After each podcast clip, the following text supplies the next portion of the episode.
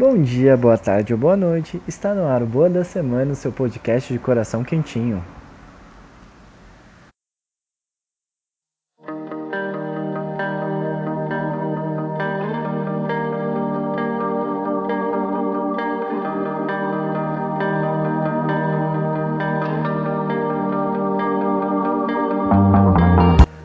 Cara, que saudade de gravar. A gente ficou uma semana aí de mini, mini, mini, mini ato e voltamos a gravar com muitas novidades e recadinhos. A gente tem um site, cara. Sim, a gente tem um site. O Boa da Semana é, agora tem um portal só dele. É o www.boadasemanapodcast.com.br. Lá a gente vai ter todos os nossos episódios, tem também a galera que já participou do. A galera que já participou de algum episódio e também quem participa fazendo o podcast em si, que sou eu que gravo e edito, e tem o pessoal das artes. Um beijo pra Nathalie e pro Juan, que mandam muito aqui nas artes, tanto da capa do Twitter quanto dos episódios. A gente também começou uma campanha de apoio lá no Apoia-se. É apoia.se barra Boa da Semana Pod. Lá vocês vão poder se tornar padrinhos do Boa da Semana e assim fazer doações mensais. É, assim, é, o valor é vocês que estipulam. Pode ser a partir de um real até o quanto seu coração desejar, tá bom? Quiser. E a gente vai ter metas. Conforme a gente for batendo essas metas, mais conteúdo a gente vai criar. É, então vai ser desde uma indicação especial para os padrinhos por semana passando por uma newsletter na segunda fase e batendo a terceira meta e última vai ser um podcast a mais mensalmente só para os assinantes. Então não perca, é, apoie enquanto vocês puderem e se você não puder também tá tudo bem. É, só de você estar tá ouvindo isso aqui, ouvindo o podcast, acreditando em mim já é muito importante, tá bom? E também aquele recadinho de praxe, que é que você siga a gente nas nossas redes sociais, tanto no Twitter quanto no Instagram. A gente é o Boa da Semana pode, tá bom? Agora a gente vai pro quebra-gelo da semana.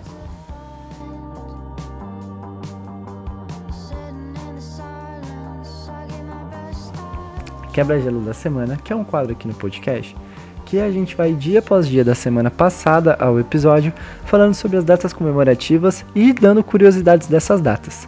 É, a gente vai falar da semana do dia 23 ao dia 29 e bora começar do começo, né? No dia 23 foi o dia do atleta olímpico, dia do lavrador, dia do migrante e dia dos pais lá na Polônia, na Nicarágua e em Uganda. No dia 24, lá no Canadá, é feriado nacional de Quebec.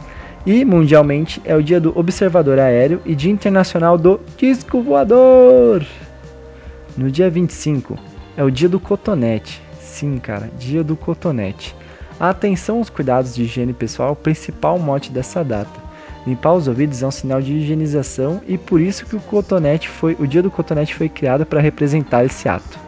Também é o dia do quilograma, o dia do imigrante. Eu já falei que no dia do migrante o dia é no dia 23, mas no dia 25 é o dia do imigrante. E o dia mundial contra vitiligo. No dia 26 é o dia do professor de geografia e o dia da aviação em busca de busca e salvamento.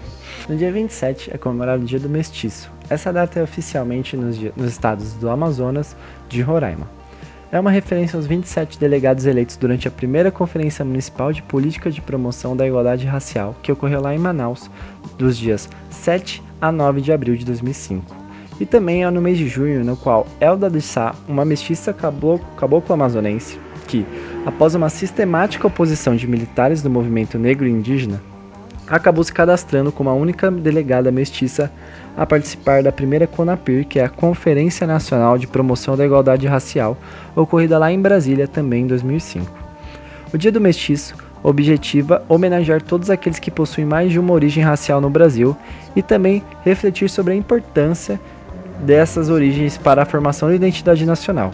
A comemoração ocorre três dias após o Dia do Caboclo, que foi o primeiro mestiço brasileiro. No dia 28 de 6 é o Dia Internacional do Orgulho LGBT. Ele foi criado e celebrado no dia 28 de junho para homenagear um dos episódios mais marcantes da luta da comunidade gay pelos seus direitos, a rebelião de Stonewall. Em 1969, essa data marcou a revolta da comunidade LGBT contra uma série de invasões da polícia de Nova York a alguns bares que eram frequentados por homossexuais. Esses homossexuais eram presos e sofriam represálias por parte das autoridades. A partir desse acontecimento, vários protestos foram acontecendo para os direitos dos homossexuais em várias cidades norte-americanas, e isso foi se popularizando até que se tornou uma data internacional de homenagem de luta. A gente teve no último domingo a Parada do Orgulho LGBT, que movimentou cerca de 4 milhões de pessoas aqui em São Paulo e mostrou que mesmo nesses tempos muito difíceis para essa comunidade, eles não vão se calar, muito menos agora. No dia 29 foi o dia do pescador, dia do telefonista, dia do chaveiro e dia do papa. E assim a gente encerra o nosso quadro Quebra-Gelo da semana, que foi pra gente se acalmar, entrar na vibe do episódio. E agora nós vamos para o nosso giro de notícias.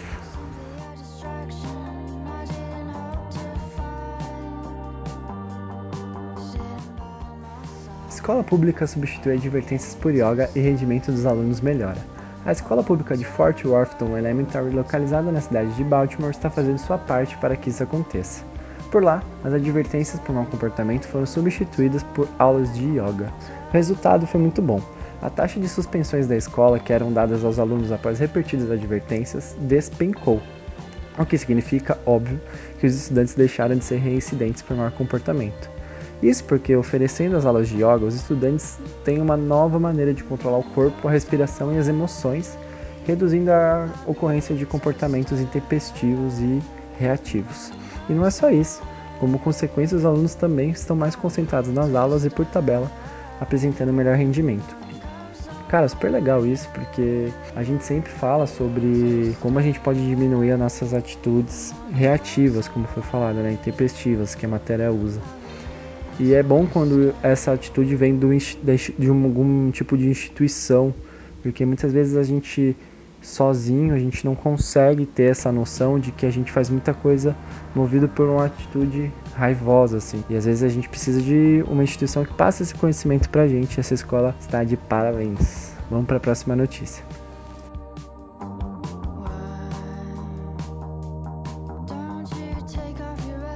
Navio construído no Ceará funcionará como hospital nas comunidades ribeirinhas do Amazonas.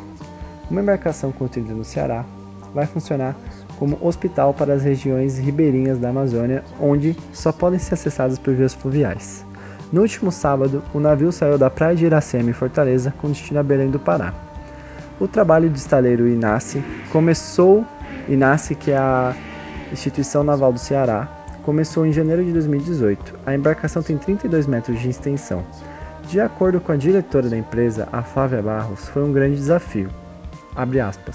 Acredito que esse fim fez com que o desafio ficasse mais gostoso, justamente sabendo que era para um trabalho nobre e desafiador. O barco foi encomendado pela Fraternidade de São Francisco de Assis na Providência de Deus, que é uma igreja. A ideia surgiu com a visita do Papa Francisco em um hospital no Rio de Janeiro durante a Jornada Mundial da Juventude em 2013. O Papa perguntou ao Frei Francisco, fundador da instituição, como estavam as situações do hospital na Amazônia. E diante do pedido, percebemos que para a população que vivia nas margens do rio e tinha dificuldade em chegar aos hospitais, o único meio era o hospital ir lá. O navio hospital vai contar com 10 tripulantes fixos e 20 voluntários que sairão nas expedições que durarão 10 dias, quando retornam para a base que ficará na cidade de Óbidos, lá no Pará. A expectativa é de que a embarcação atenda mais de mil comunidades ribeirinhas. Dentro da embarcação, a comunidade ribeirinha encontrará consultórios, centro cirúrgico, sala oftalmológica, laboratório de análise, sala de medicação, vacinação e leitos de enfermaria. Além de tudo, equipamentos para exames como raio-x, ultrassom, ecocardiograma, mamógrafo, esteira e etc. A assistência também trabalha na prevenção e diagnóstico precoce do câncer com a realização de exames e triagens.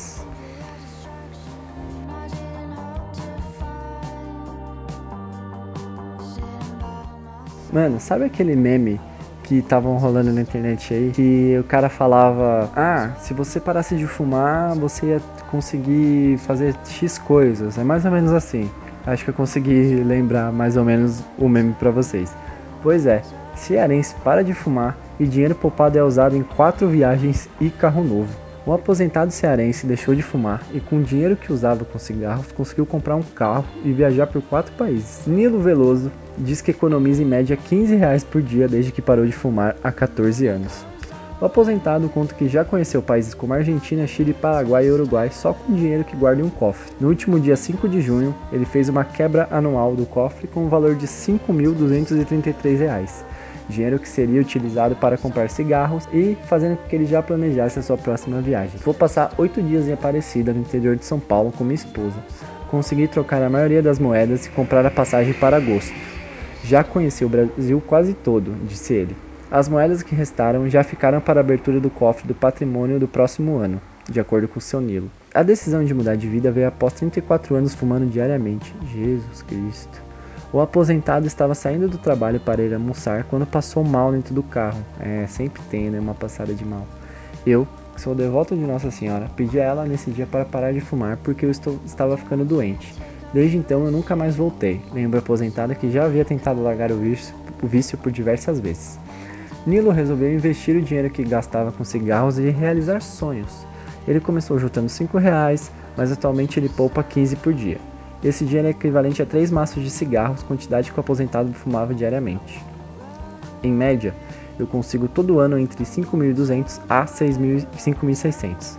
Já fiz tanta coisa na minha vida com esse dinheiro, parar de fumar foi a melhor coisa que fiz na minha vida, declara. Desde que começou a juntar dinheiro, Nilo já comprou computadores, máquinas fotográficas, trocou toda a mobília de sua casa e já deu entrada até em um carro. Se antes levava uma vida de sedentarismo por conta da dificuldade de respirar, hoje o aposentado não passa uma semana sem praticar esportes. Uma das primeiras aquisições de Nilo com dinheiro foi comprar uma bike e começar a pedalar pela capital cearense. Aos finais de semana, ele pedala até 58 km. Caralho! O aposentado fundou até um grupo de ciclistas chamado Pedal Urbano Nilo Veloso. Para o próximo cofre quebrado, ele planeja comprar uma nova bicicleta para continuar seus percursos. Terças, quintas, sábados e domingos a gente está pedalando. No último sábado, a gente foi à beira do mar até o Eusébio. A gente também faz muito percurso da Sabiaguaba e todo dia eu ando pela beira mar, pela beira-mar na minha bike. Caramba, eu não sabia que esse meme fazia sentido realmente. E eu tô até com medo de fazer as contas aqui, porque às vezes a gente não fuma cigarro, mas a gente tem alguma compra viciosa que se a gente para um pouquinho de gastar, faz a gente juntar um monte de grana. Eita. Vamos lá para nossa próxima notícia.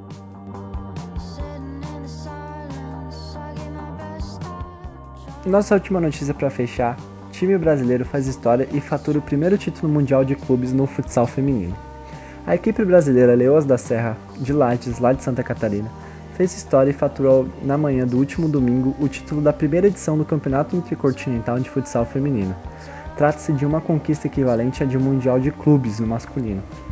O título veio após a vitória por 5 a 2 na prorrogação sobre o Atlético Naval Carneiro, da Espanha. O jogo foi realizado no ginásio Jones Minosso, em Lages.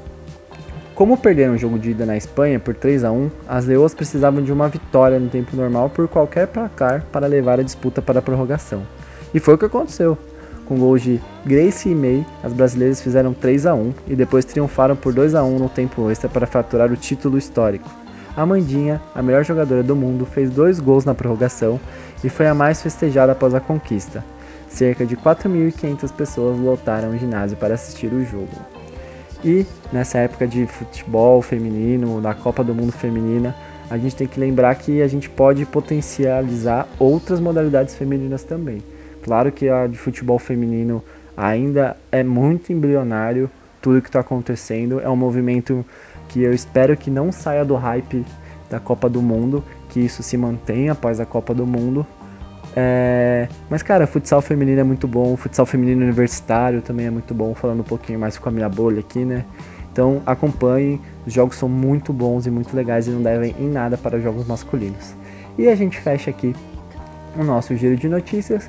E agora vamos para o meu quadro Xodó, que hoje vai estar tá especial e diferente, o Coisa Boa da Semana.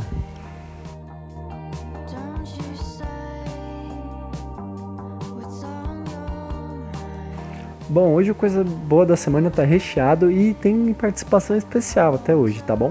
Eu vou indicar um TED, um podcast e série da Netflix que não é muito bem séria, vocês vão entender. Cara, o TED. O TED que eu vou falar é o do Márcio Balas. Eu sei que os TED Talks às vezes parecem aqueles papos de empreendedor, mas se você dá uma garimpada boa no YouTube, você consegue ver alguns depoimentos muito legais que podem agregar demais na sua vida. O tema do TED do Márcio Balas, que para quem não lembra, para quem não acompanhou, ele era aquele apresentador do É Tudo Improviso e ele dá aula de palhaço e de improvisação.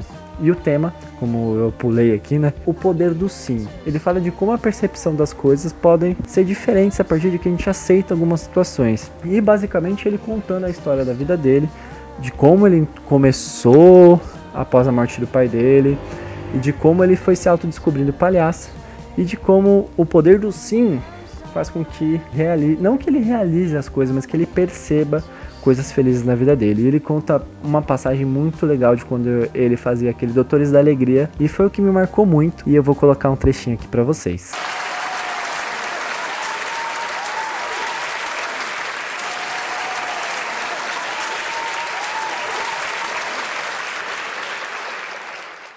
Começamos a nossa intervenção e logo no segundo quarto a gente deu uma entradinha e o moleque fechou assim a cara, não olhou pra gente e a mãe fez: Não, não, obrigado, obrigado. Ok, a gente entendeu o recado. No hospital, o palhaço é, pode ser recusado. É a única figura que ah, para qual a criança pode dizer não. E a gente foi embora. Não, sem antes tem dizer tchau. Ou mais um tchau. Ou mais um tchau, tchau, tchau, tchau, tchau, tchau. E no último tchau, em slow motion, o moleque riu. Yes! Ele riu e deu tchau pra gente. A gente foi embora assim com aquela sensação de missão cumprida. Quando a gente chegou no final do corredor, a mãe sai do quarto e vem andando em nossa direção. A gente olha meio com medo e ela chega perto da gente e começa a chorar. E conta que há três dias que o menino estava internado, maltratava os médicos, as enfermeiras, não queria falar com os pais, nem com os irmãos. E depois de três dias, ela viu o filho dela sorrir.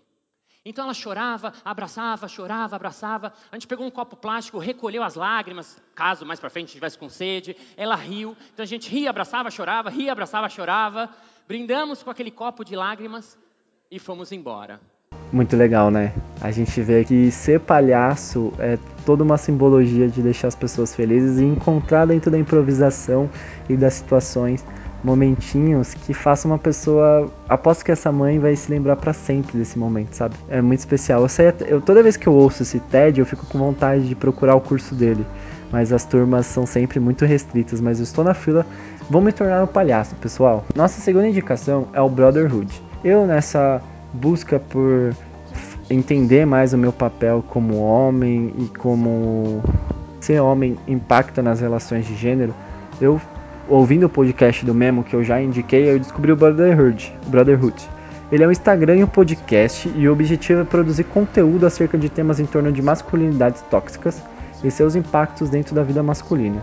Eu entrei em contato com o Rafa, queria agradecer aqui o Rafa, para falar um pouquinho pra gente do projeto. Então, o Brotherhood é, foi um, um, movimento criado pelo Gustavo Tanaka, junto com, com outros homens, é, de idealização dele, né? Porque ele ele via que nos espaços de autoconhecimento a, o público era majoritariamente feminino e ele falou, cara, onde estão esses homens? Então ele lançou a, o convite no Facebook e o primeiro encontro já foi um sucesso, com cerca de 30 homens.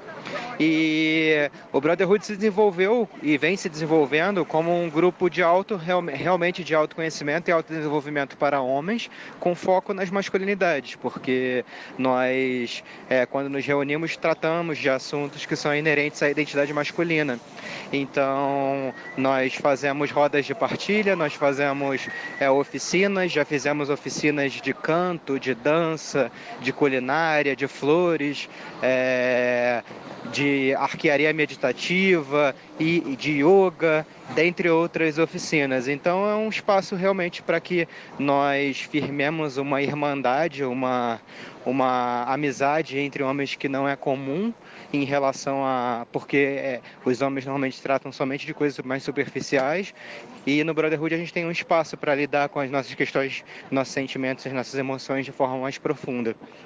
E a necessidade do podcast foi recente, assim, né? A gente percebeu que o encontro fazia tão bem para nós, como nós como e, os, e, todos os outros participantes, que a, é, resolvemos ampliar esse a abordagem para que outras pessoas pudessem tomar contato com o que foi tratado no encontro. Então, os podcasts estão sendo realizados sempre após o encontro, com a gravação para tentar passar um pouquinho do que foi a energia do encontro para todas as pessoas que se propuserem a ouvir.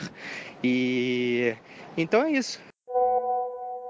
Além disso, Rafa faz um adendo muito importante. É fazer a ressalva que é um grupo de homens feito para homens, só que tivemos já algumas facilitações de mulheres eventuais e sempre foi de muita riqueza e de muita é, ampliação de consciência, de uma outra visão, de uma abordagem maior com a presença das facilitadoras, é, mulheres.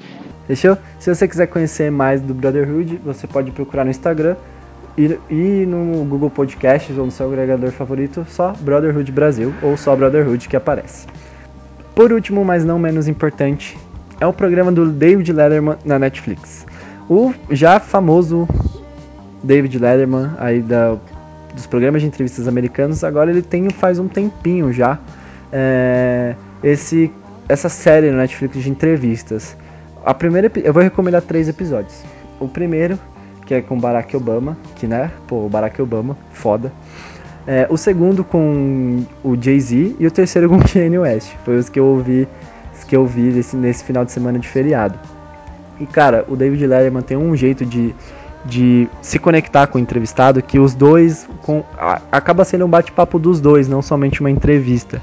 E é muito legal para você ver as opiniões de pessoas famosas, até quando elas são cutucadas em situações muito muito complicadas da vida delas. Por exemplo, o Jay-Z, o Letterman fala sobre a traição e como ele se sentiu. Pro Kanye West, ele fala da treta com o Jay-Z.